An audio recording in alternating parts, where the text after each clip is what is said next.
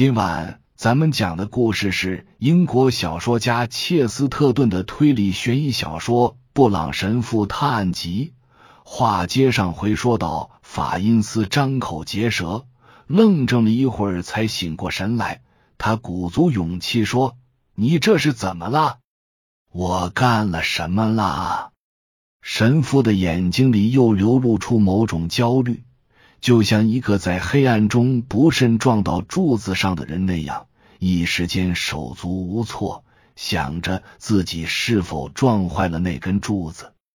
我非常抱歉，他心情沉重的说：“请原谅我如此无礼，请你宽恕我。”法因斯疑惑的看着他，我有时觉得你真是深不可测。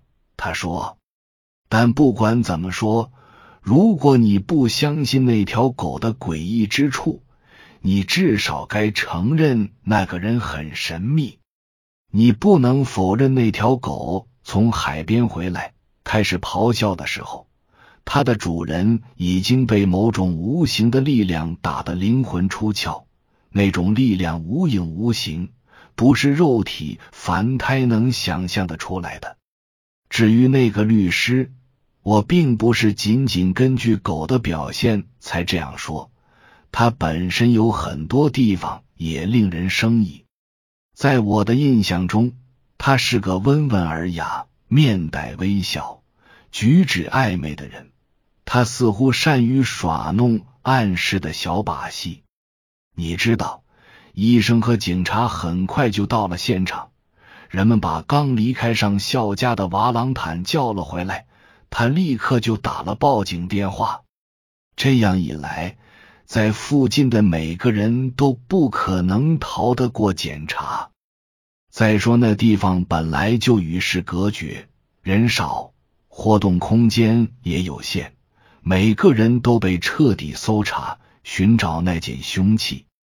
整个屋子、花园、海滩都被仔细排查。令人发狂的是，那个匕首和那个人都消失了。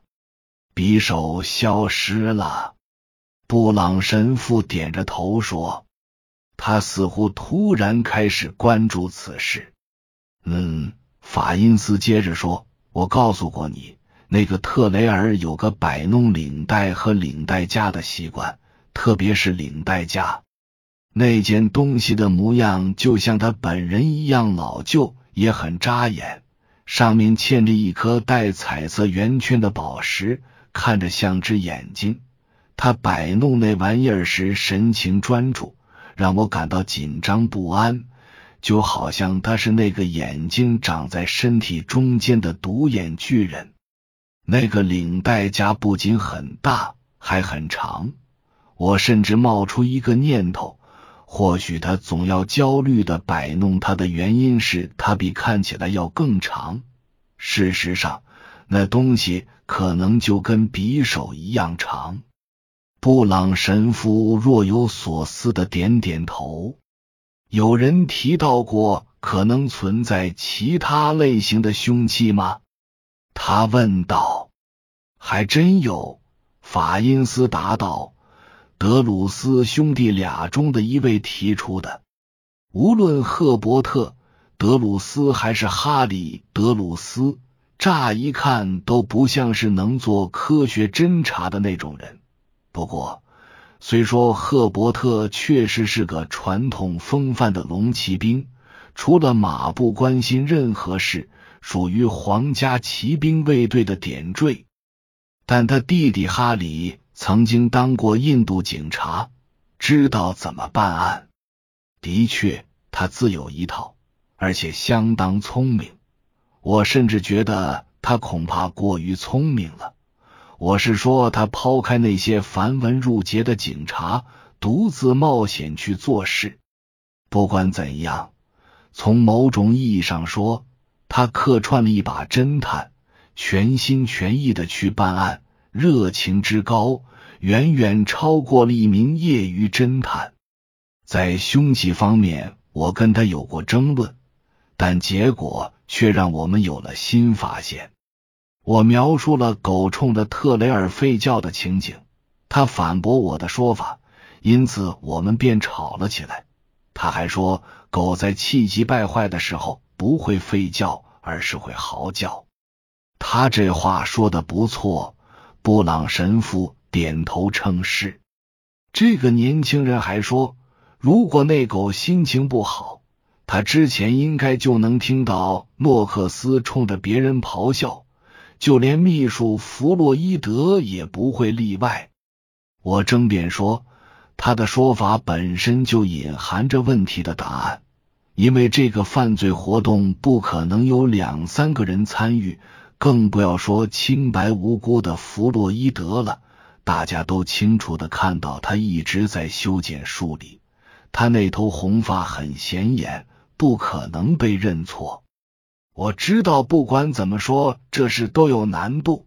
哈利说：“但我希望你跟我去一下花园。”我要指给你看些东西，其他人肯定都没见过。这是事发当天的事，花园里还保持着原样，那个梯子仍然立在树篱那边。哈里带着我来到树篱边上停下，从杂草丛中摸出一件东西，是用来修剪篱笆的大剪子，在其中一个尖上有血迹。一阵短暂的沉默后，布朗神父突然问：“律师去那儿干什么？”他告诉我们，上校叫他过来是为了改遗嘱。法因斯答道：“哦，对了，说到遗嘱，还有件事我不能不提。你要知道，其实那个遗嘱并不是那天下午在避暑屋签署的。”我想也不是，布朗神父说，签遗嘱时必须有两名见证人。律师实际上头一天来过，当时签了遗嘱，但第二天他又被叫了回来，因为老上校怀疑其中一位见证人需要再次确认。见证人是谁？布朗神父问道。这就是问题的关键。法因斯迫不及待的回答：“是秘书弗洛伊德和瓦朗坦，一个不知从哪儿冒出来的外科医生。他们俩吵了一架。我不得不说，那个秘书确实多事。他是那种容易冲动、一根筋的人。很可惜的是，他天性中的热情往往会转化为好斗和疑心。”对他人缺乏信任，这类红头发、暴脾气的人，要么轻信一切，要么怀疑一切，有时还两者兼备。他不仅是个多面手，还样样精通。他不只是个百事通，还总是挑拨离间。在提及他怀疑瓦朗坦时，不能不考虑到这一点。但就这桩案子而言，这里面似乎真有隐情。他说瓦朗坦不是他的真名，在其他地方碰到过他自称的韦勇。他说这会使遗嘱无效。当然，他也不失时机的给律师上了一课，告诉他法律对这种情况有什么规定。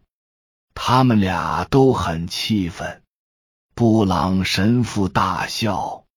见证遗嘱时，人们经常会有这种表现。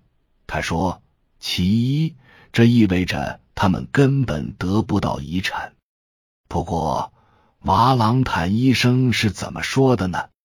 毫无疑问，那个百事通秘书对医生的名字了解到的情况比他本人还多。”但医生应该对他的名字有自己的解释吧？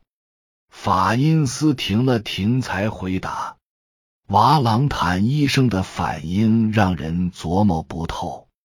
他是个很奇怪的人，他的举止相当引人注目，但与众不同。他很年轻，却蓄着方方正正的小胡子。他脸色苍白，可以说是惨白，而且总是板着一副面孔，看着有点吓人。他的眼睛里隐含着某种痛楚，似乎他该戴眼镜，或者因用脑过度而导致的头痛。不过他相貌英俊，衣着总是很正式，戴顶高礼帽，穿着黑外套，并佩戴着玫瑰形式缎带。他的神情相当冷漠、傲慢，盯着人看的那副样子，令人心里发毛。当秘书指责他改了名时，他只是讳莫如深的瞪大了眼睛，轻笑一声说：“他认为美国人没有名字可改。”听了这话，我就想上校肯定也曾小题大做，对医生说了不少气话。一想到医生竟要在他们家里占据一席之地，他就更是气不打一处来。后来，也就是事发当天下午的早些时候，我又碰巧听到了几句话，不然我也不会想这么多。我不想多说，因为从一般意义上看，那些话不是人们想偷听的那种。就在我和两位同伴牵着狗走向花园大门的时候，我听到了瓦朗坦医生和德鲁斯小姐的说话声。他们正躲在一溜花草背后的屋檐下窃窃私语，他们声音很低，情绪有些激动，既像是幽会，又像是恋人间的争吵。没人愿意重述他们之间对话的大部分内容。不过，既然发生了现在这种不幸的事，我只能说，他们不止一次提到过杀掉某人。实际上。那个姑娘似乎在恳求他不要杀某人，或者再说，不管受了多大委屈，也没理由杀人之类。